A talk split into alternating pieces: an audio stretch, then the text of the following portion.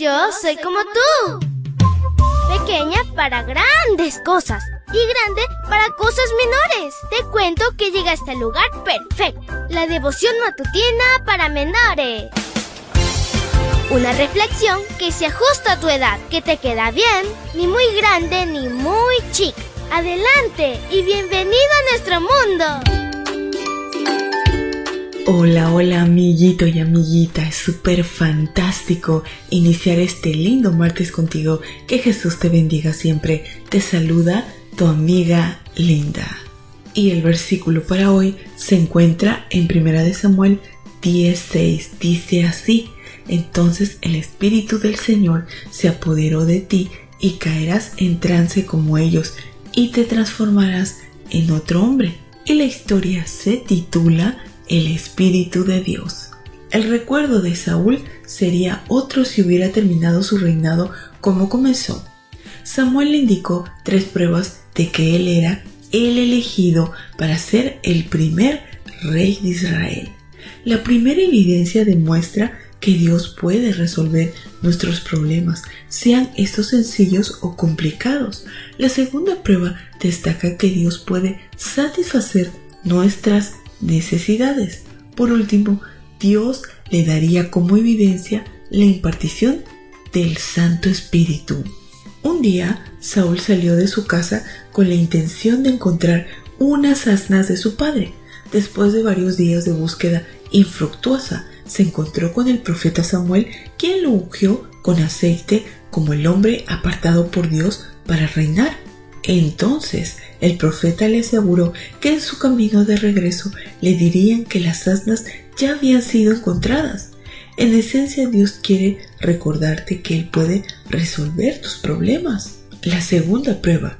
Samuel le aseguró a Saúl que en su camino de regreso le darían comida. Efectivamente, así ocurrió. Con esta evidencia Dios nos recuerda Él es nuestro sustentador él vela por nuestras necesidades y se interesa por sus hijos. Por último, Samuel le anticipó a Saúl que se iba a convertir en un profeta. Esto debió sorprenderle, pues la gente cuando lo vio se extrañó de que Saúl profetizara. Todo parece indicar que hasta entonces Saúl no había manifestado alguna inclinación espiritual.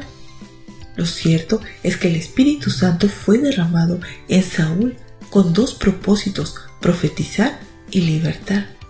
El Espíritu lo llenó de valor para aceptar el reto de reinar y para proseguir con la liberación de Israel de las naciones opresoras.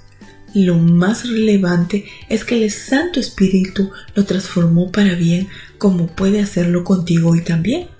Saulo liberó a los habitantes de Jabes de Galat cuando fueron amenazados por los amonitas cuando Saúl se enteró cómo los amonitas pretendían humillar a la gente de su pueblo, entonces el Espíritu de Dios se apoderó de él y se llenó Saúl de furia. Primera de Samuel 11:6. Saúl comenzó bien, pero terminó mal. Empezó a gobernar bajo el poder que el Espíritu le concedió, pero terminó dependiendo de sus propias estrategias sin tomar en cuenta a Dios. En la vida cristiana no importa cuán bien hayamos iniciado, sino lo relevante es que cada día dependamos de Dios. Querido Señor, gracias por este hermoso día y hoy queremos abrazarnos a ti y depender completamente de ti. Ayúdanos, danos la sabiduría para seguir en tus caminos cada día, cada momento. En el nombre de Cristo Jesús. Amén y amén. Abrazo tototes de oso y nos vemos mañana para escuchar otra linda historia. Hasta luego. Hoy creciste un poco más. ¿Qué?